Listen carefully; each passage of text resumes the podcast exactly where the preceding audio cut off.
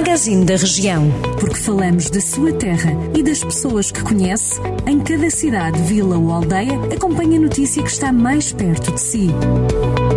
Magazine da Região. Edição de Ricardo Ferreira. O homem de 44 anos que, em maio do ano passado, baleou a antiga companheira de 42 em Cambras, Lamego, começou na quarta-feira a ser julgado pelo Tribunal de Viseu. Na primeira sessão do julgamento, Abílio Oliveira optou por não responder às questões da juíza. Está indiciado pelos crimes de homicídio na forma tentada, detenção de arma proibida, violência doméstica agravada e ofensas à integridade física. O crime ocorreu a 5 de maio, no final da tarde, depois de uma discussão conjugal. A vítima, Rosa Silva, farta das constantes agressões verbais, decidiu expulsar de casa o homem com quem manteve uma relação durante mais de quatro anos. Acabou atingida a tiro na cabeça, no pescoço e também no ombro, onde tem ainda uma bala alojada.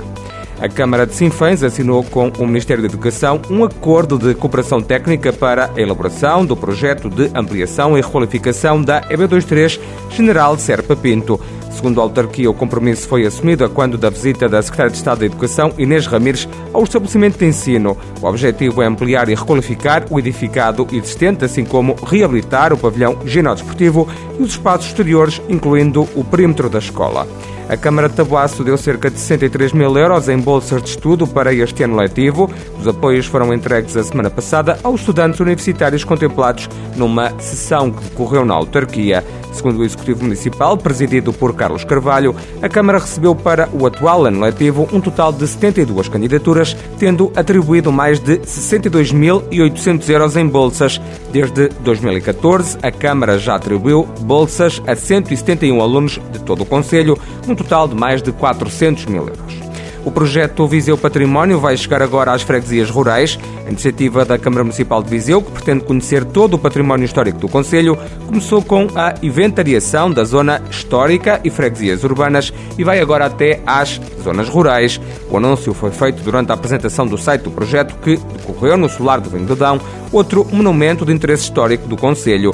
Para apoiar nesta recolha de informação, a responsável pelo estudo, Catarina Tente, pediu o apoio de todos, em especial dos presidentes de junta. Quanto ao inventário da zona histórica, a responsável referiu que já é possível fazer uma carta do subsolo muito clara, nomeadamente que períodos aparecem em cada zona. E a Câmara de Moimenta da Beira inaugurou no último fim de semana um monumento escultórico em homenagem ao escritor Aquilino Ribeiro.